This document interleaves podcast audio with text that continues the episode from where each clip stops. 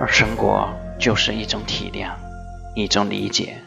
懂得体谅，懂得理解，懂得宽容，日子就会温馨，人生也会安宁。生活的好多烦恼源于我们不能体谅，过分在意自己的主张，互不理解，互不相让，伤了彼此的心灵。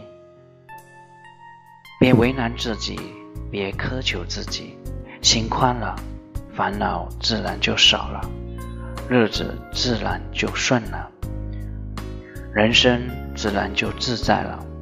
千般跋涉，万种找寻，需要的。不过是一颗平常心，识得进退，懂得回归，以平常心对待生活，生活无处不是坦途。